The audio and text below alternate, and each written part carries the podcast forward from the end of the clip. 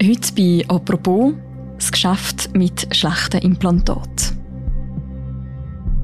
Weil sie unter starken Rückenproblemen leidet, wird Manuela E. von ihrem Arzt ein neuartiges Implantat, eine künstliche Bandscheibe, in die Rückenwirbelsäule eingesetzt.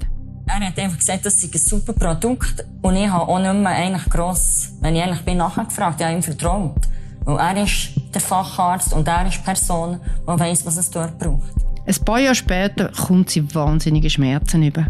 Ich konnte kaum mehr laufen, ich konnte kaum mehr hocken ohne Schmerzen. Und Manuela E. erfährt, dass das Implantat in ihrem Rücken kaputt gegangen ist. Anhand der Röntgenbilder ähm, hat man gesehen, dass das Implantat sich äh, zersetzt hat, dass es mir hat, ähm, in Wirbel Löcher gefressen Was sie aber erst später gehört, ist, dass das Implantat trotz Testversuchen Affen, die schiefgelaufen sind, auf den Markt gekommen ist. Und dass es längst nicht nur ihr im Körper grossen Schaden angerichtet hat.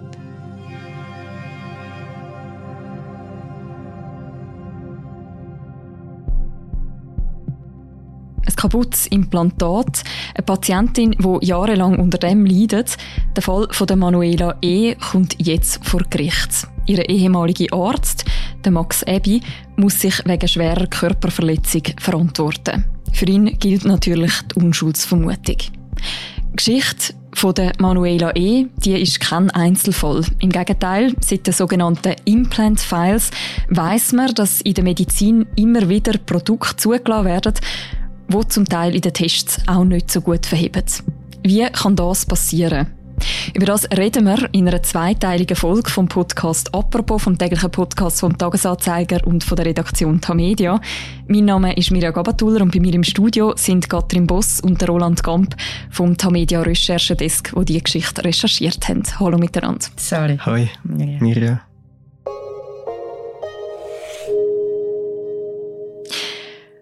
Roli, fangen wir doch mit dieser Geschichte von vorne an.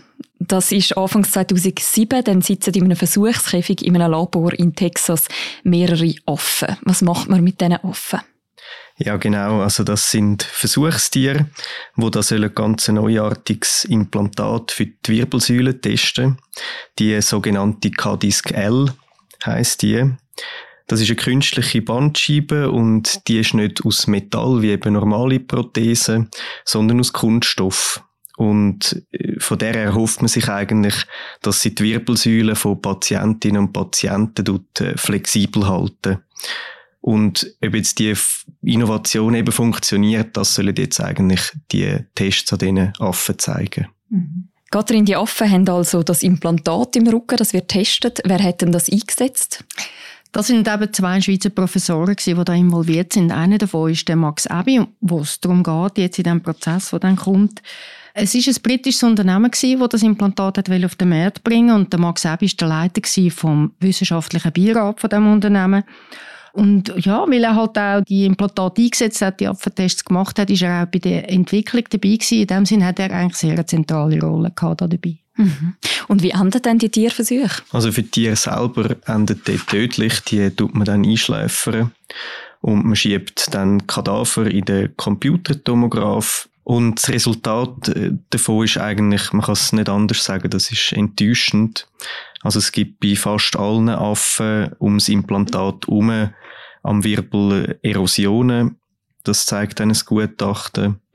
Die meisten von diesen Prothesen weisen auf den Röntgenbildern auch Riss auf. Und es gibt laut einem Experten einfach beunruhigende Veränderungen am Wirbelknochen. Mhm.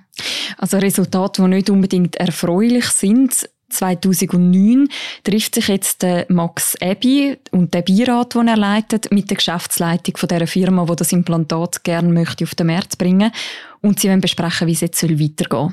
Wie läuft das Treffen ab? Genau, das ist ein Treffen im Novotel am Flughafen in London. Das ist eigentlich ein ganz zentraler Moment, würde ich, würde ich sagen, in dieser ganzen Geschichte. Weil dort hat es einen Bericht gegeben über den radiologischen Befund. Also das heißt, die Affentests, die Röntgenbilder von diesen Affentests hat ein Radiologe angeschaut, hat einen Bericht gemacht und der ist eigentlich vorgelegt und ist diskutiert worden. Und der hat, wie das der Rolli ja schon gesagt hat, ähm, eben wirklich beunruhigendes zu berichten gegeben. Es hat nur einen einzigen Aff gehabt, wo das so halbwegs funktioniert hat bei allen anderen hat es Probleme gegeben. Und trotzdem haben die das in dieser Runde klein geredet. Also der Herr Ebi explizit, so steht es im Protokoll von dem Treffen, hat gesagt, ja, das ist einfach die Sicht von einem Radiologen, das hat klinisch überhaupt keine Bedeutung. Er hat das nicht ernst genommen und auch die anderen nicht, sie haben ihm nicht widersprochen. Und es ist von dem her schon erstaunlich, dass nach so einem Bericht die Gruppe nachher zum Schluss gekommen so jetzt ist der Moment gekommen, wo man das auch an Menschen testen kann. Der Rabbi hat zwar noch ein bisschen zur Vorsicht äh, gemahnt dort an diesem Treffen, gesagt, ja, vielleicht eher mal mit einer kleinen Gruppe von fünf Patientinnen und Patienten, aber am Schluss haben sie sich darauf geeinigt, wir legen los mit den Menschenversuchen, und zwar in einer klinischen Studie mit 29 Patienten und Patientinnen. Ihr habt euch ja das Protokoll und auch all die anderen Dokumente angeschaut. Kannst du nachvollziehen, Katrin, wieso startet man so einen Versuch am Mensch, obwohl der Tierversuch ja missglückt ist, kann man sagen? Ja, das liegt wahrscheinlich daran, also, aber da müssen wir jetzt ein bisschen spekulieren, weil wir können in die Köpfe hineinschauen von diesen Teilnehmern und Teilnehmerinnen von dieser Sitzung damals, aber ich nehme an, dass es damit zu tun hat, dass auch Druck herum war, dass man schnell auf den Markt wollen. Die Entwicklung von so einem Implantat, das kostet Millionen und darum hätte es schnell gehen Das sieht man daran, wie sie nachher die klinische Studie gemacht haben. Sie haben eigentlich zuerst einmal fast mit 60 äh, Probanden und Probandinnen wollen starten, haben viel einen längeren Zeitraum wollen sich vornehmen und haben das aber alles abgekürzt. Alles eigentlich, so sieht man sie Dokumenten, so ist die Vermutung stark, äh, damit man möglichst schnell dann auf den Markt kann was eine fatale Sache ist, weil es leuchtet ja eigentlich ein, oder? Je länger man ein Studium macht, mit mehr, mehr Testpersonen, desto mehr weiß man eigentlich, ob sich das Implantat bewährt. Aber jetzt, wie der Fall zeigt, äh, da hat man jetzt von Anfang an geplant, dass man das relativ kurz macht, also dass man acht Monate lang testet an Menschen und dann soll das auf den Markt eine viel zu kurze Zeit, oder? Also eigentlich weiß man, das sagen ganz viele Experten, sagen, bei Rückenimplantat ist es so, dass man etwa fünf Jahre Testzeit braucht, um überhaupt irgendetwas über Langzeitfolgen können sagen. Mhm. Ja, genau. Und dass man trotz so schlechten Tierversuch ein Implantat beim Mensch einsetzen kann, das ist einfach auch möglich, weil die Regulierung mhm. von der Behörden das zulässt. Also, mhm. wenn man das vergleicht mit den USA, dort ist es einiges strenger. Also, dort kann man keine Tests an Menschen machen, wenn man nicht die erfolgreichen Tierversuche vorlegt. Und in Europa, da ist das jetzt in dem Fall trotzdem gegangen. Und es hat dann eine klinische Studie gegeben für das Implantat, also das hat man bewilligt, obwohl eben die Pavian ein deutliches Warnzeichen hätte müssen sein. Mhm. Man startet also die Studie mit 29 Personen. Wie, wie kommt die raus? Ja, man kann sich ja vorstellen, wie das rausgekommen ist. Also es ist eben nicht gut rausgekommen, beziehungsweise sehr ähnlich wie bei den Affen. Sehr schnell haben sich schon Probleme gezeigt. Also es haben Rissgate Implantat, Prothesen haben sich verschoben. Nur ist natürlich das Implantat bei den Menschen viel länger drin geblieben als bei den Pavianen, wo man das nur vielleicht sechs Monate oder zwölf Monate testet. Viel, viel länger. Und darum sind eigentlich auch Komplikationen katastrophal, immer katastrophal geworden. Probleme haben zugenommen mit den Jahren. Besonders brutal ist es geworden. Also schlimme, schlimme Folgen für Patientinnen und Patienten haben sich vor allem nach etwa drei Jahren gezeigt. Also es hat sich gerecht. Im Nachhinein muss man das sagen, dass man keine Langzeitfolgen erforscht hat. Mhm. Bei allem, was ihr beschreibt, würde ich jetzt wie zum Schluss kommen, so ein Implantat, wo im ersten Test, im zweiten Test so schlecht abschneidet, das kommt keine Zulassung über am Ende. Doch, es kommt eben eine Zulassung über. Das ist ja eigentlich sehr erstaunlich. Und das ist auch schlussendlich vielleicht der Grund, warum wir die Geschichte gemacht haben, weil wir das auch sehr erstaunlich gefunden haben, haben wollen wissen, wie ist das überhaupt möglich. Doch, das lässt eben zu, dass man so ein Implantat kann auf den Markt bringen kann. Es hat können in Europa nachher eingesetzt worden. Also es hat ein CE-Gütesiegel bekommen und hat in ganz Europa können eingesetzt werden. Äh, in Deutschland bis zu 200 Mal. Also das sind ganz, ganz viele Patienten, die das Implantat in den Rücken bekommen haben. Ich stelle dir gerade die Frage, wie ist das möglich? Das ist eben eine Spezialität eigentlich von den Medizinprodukten, oder? Bei einem Medikament ist es so, dass es lange Tests braucht. Zuerst braucht es Tierversuche, dann braucht es Tests, verschiedene Phasen von Studien bei Tests an Menschen. Anschließend wird das Medikament dann von einer staatlichen Zulassungsstelle genehmigt. Das ist ein sehr aufwendiges Verfahren. Bei den Medizinprodukten ist das ganz anders. Ein Implantat zum Beispiel, das wird dann von einer privaten Prüfstelle wird das auf den Markt zugelassen. Also die tut das überprüfen prüfen und nicht eine staatliche Behörde. Und wie das Beispiel halt zeigt, ist, dass das offenbar eine Zulassung überkommt, auch wenn man nur ganz wenig Monate, also jetzt in dem Fall acht Monate, ein Implantat testet und keine Langzeitfolgen muss irgendwie aufzeigen, was könnte haben. Mhm. Aus unserer Sicht, das muss man vielleicht noch hinzufügen, ist es einfach unfair den Patienten und Patientinnen gegenüber. Es ist eigentlich ein unverantwortliches System, das die Behörden da zulassen, finde ich. Weil die Kranken, die werden einfach zu Versuchsobjekt von der Industrie in dem Sinn, oder? Also sie bleiben Testpersonen für eine Industrie, die mit dem eigentlich Milliarden macht.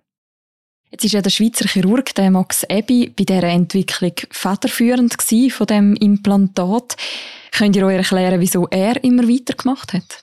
Also wir wissen es natürlich nicht genau, oder wir haben uns zum Teil auch selber gefragt, was ihn da motiviert hat. Es kann natürlich auch sein, dass er jetzt die Resultate der Tierversuche zum Beispiel einfach anders interpretiert hat. Es ist aber sicher auch so, dass zum Beispiel ein Schweizer Professorenkollege von ihm, der dann selber auch dabei war bei diesen Affenversuchen, später von Druck geredet hat. Also da sei äh, auch ein gewisser Druck herum von Geldgebern. Gerade jetzt, wenn man so eine kleine Firma hätte, wo dann private Investoren eigentlich dahinter stehen, wo so eine teure Entwicklung dann auch irgendwie finanzieren muss. Und wenn man auch über die Motivation redet, dann kommt dann auch das Finanzielle dazu, denke ich. Also es ist so, dass äh, zeigt sich jetzt auch, dass der Max Abi Aktienoptionen hat von dem Implantatunternehmen und das gibt natürlich dann ein Eigeninteresse, das er hat, dass das Produkt ein Erfolg wird. Ist denn das üblich, dass quasi ein Arzt, der das selber einsetzt, dann gleichzeitig auch Aktien hat von so einer Firma, die so ein Produkt dann rausgibt? Also wir haben sicher auch schon andere Fälle gehabt, wo das genau so war. Wie oft oder wie weit verbreitet das ist, das kann ich nicht sagen. Aber dort liegt genau das Problem, weil es, also man hat in der Schweiz jetzt keine Pflicht, äh, das irgendwie zu deklarieren, in welcher Firma dass man da noch drin sitzt als Arzt. Und das gibt dann halt das Riesenproblem für die Patienten. Also das ist natürlich völlig intransparent, eben welche Eigeninteressen da eigentlich rum sind.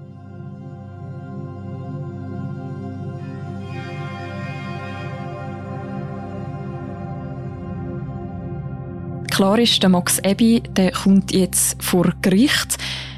Dass bekannt worden ist, wie das abgelaufen ist mit dem Implantat, das hat seinen Anfang aber schon bei einer internationalen Recherche, wo ihr beide auch beteiligt sind und wo vor vier Jahren das erste Mal erschienen ist, die sogenannten Implant Files. Implant Files heisst die weltweite Recherche. Les Implant Files. Bij de tijd zijn we volop bezig met de Implant Files. It is a chilling report if you or someone you know has a medical implant. Was genau ist damals rausgekommen? Ja, genau. Das war eine Recherche mit ganz vielen Journalisten und Journalistinnen international. Und dort haben wir eigentlich uns vorgenommen, Missstände in der Medizinprodukteindustrie aufzudecken, mal anzuschauen miteinander. Eines der prominentesten Beispiele, das dann rausgekommen ist, ist das mit dem Vaginalnetz. Eine holländische Kollegin hat ein Mandarinennetz im Supermarkt gekauft, hat mit einem Stapel von Dokumenten und Eingabeformular bei einer Prüfstelle, bei einer privaten das eingegeben und gesagt, das sei jetzt ein Vaginalnetz Schutz gegen Beckenbodenprobleme. Und das hat tatsächlich geklappt. Das war ziemlich ähm, spektakulär. Gewesen. In diesem Zusammenhang haben wir dann, sind wir dann auch mit den britischen und den deutschen Kollegen auf den KDSGL-Fall gestoßen und haben darüber geschrieben. Und nach unserer Publikation dann hat die Staatsanwaltschaft Ermittlungen aufgenommen, die jetzt eben zu diesem Prozess führen. Mhm. Die Influence-Files haben ja eben auch die enge Verflechtung gezeigt, was es zwischen den Forscherinnen und Forschern und der Medizinindustrie. Wieso gibt es die? Die ist eigentlich sehr wichtig. Also das ist nicht so, dass man das einfach an sich verteufeln sondern die Verquickung von ärztlichem Wissen und der Industrie, die dann auch die Produkte herstellen kann, das ist eigentlich sehr, sehr wichtig. Das ist für die Innovation essentiell. Das haben wir jetzt gesehen bei der Corona-Impfung, oder? Dort hat das sehr schnell müssen gehen und ist dank dieser guten Zusammenarbeit ist das dann auch so schnell gegangen. Das ist uns zu gut gekommen. Das braucht es unbedingt. Das Problem ist einfach, dass es zum Teil zu wenig reguliert ist und die Aufgaben, wie das der Rolli vorher gesagt hat, mit den Aktienoptionen, die Aufgaben bzw. die Verflechtungen von diesen Ärzten und Ärztinnen eben zu wenig kontrolliert wird. Das ist eigentlich die Hauptproblematik. Das Zusammenarbeiten an sich, da sind wir froh drum. Mhm. Oder müssen froh drum sein. Wieso fehlt denn gerade die Kontrolle? Das ist eine sehr gute Frage. Also der Staat setzt da eigentlich stark auf die Selbstregulierung Und die Sicherheit ist dann die Sache der Firma. Also die müssen das melden, wenn es jetzt mit einem Produkt einen schweren Zwischenfall gibt.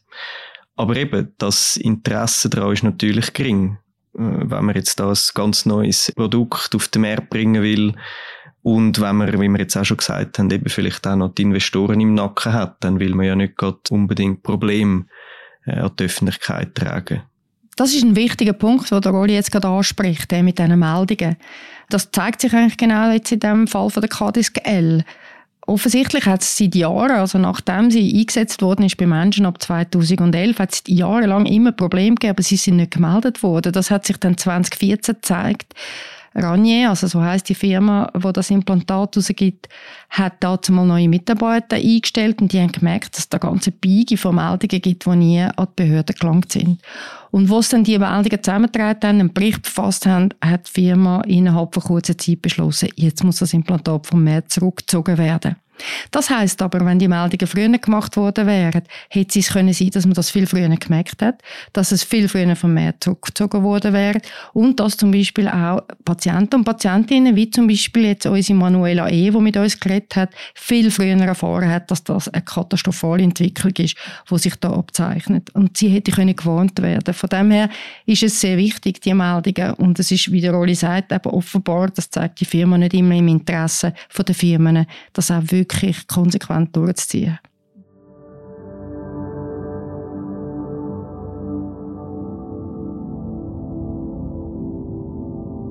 Haben Sie gehört davon oder hat der Arzt Sie darüber informiert, dass er finanziell beteiligt ist an der Firma, die das Implantat hergestellt hat?